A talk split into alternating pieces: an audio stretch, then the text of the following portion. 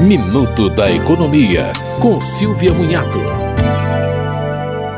O microempreendedor individual que deixou de entregar a declaração anual simplificada até 30 de junho deste ano pode regularizar sua situação, mas terá que pagar multa. A multa é de 2% ao mês, com o um valor mínimo de 50 reais e máximo de 20% sobre o total dos tributos declarados.